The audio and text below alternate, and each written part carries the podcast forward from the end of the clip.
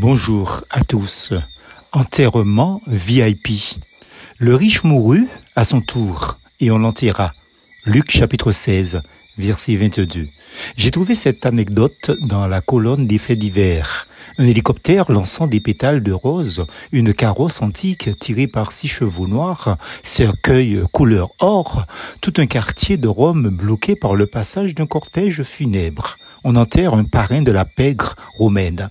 Pour montrer la puissance du camp et l'emprise du défunt sur la ville éternelle, on n'a pas lésiné sous les moyens. Photo géante du défunt sur la façade de l'église avec cette inscription surréaliste tu as conquis Rome, maintenant tu conquéras le paradis. Après la cérémonie religieuse, une Rolls emporte le cercueil. Fin de citation. Sans être cruel, ce n'est pas sûr que ce véhicule de haute gamme ait réussi à aller au-delà du cimetière et plus loin que le trou du cercueil en question. Nous avons un passage dans la Bible où Jésus rapporte un récit d'enterrement d'un homme qui était manifestement très riche, en parallèle avec un autre homme, mais très pauvre, du nom de Lazare.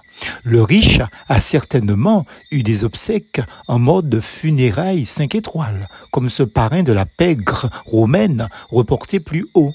Mais retenez ceci, qu'ils moururent tous les deux.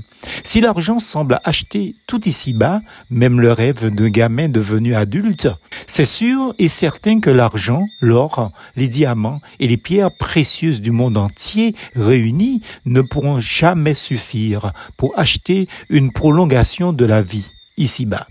Comme le dit Céleste, chanteur de Goka de la Guadeloupe, depuis décédé, je cite, dépurné c'est pour crever. Autrement dit, si vous naissez, vous mourrez, riche comme pauvre.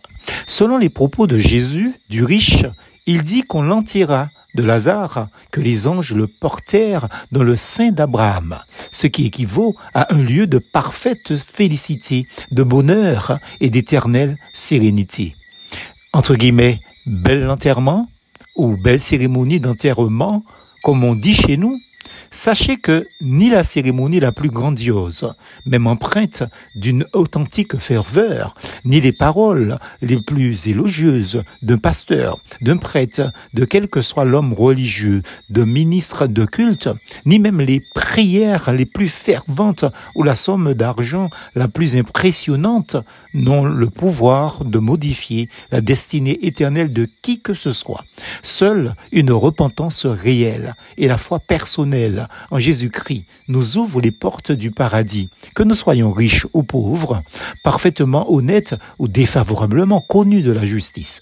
Qu'on le veuille ou pas, voici l'appel divin. Il est réservé aux êtres humains de mourir une seule fois, après quoi vient le jugement. Hébreu chapitre 9, verset 27. Alors, amis, écoute ceci et faites un acte de foi.